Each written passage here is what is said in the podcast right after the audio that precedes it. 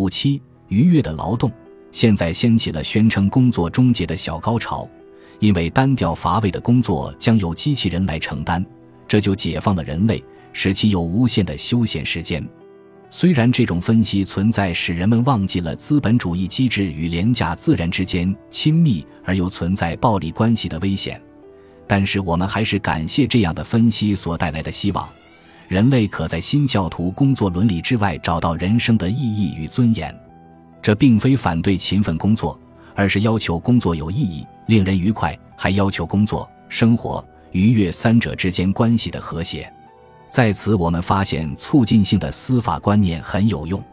恢复性的司法在美国的刑事司法系统中颇为流行，甚至替代了监禁的手段。其逻辑就是恢复性司法将各种事物重归了现状。但是如果现状不够好或很糟糕，该怎么办？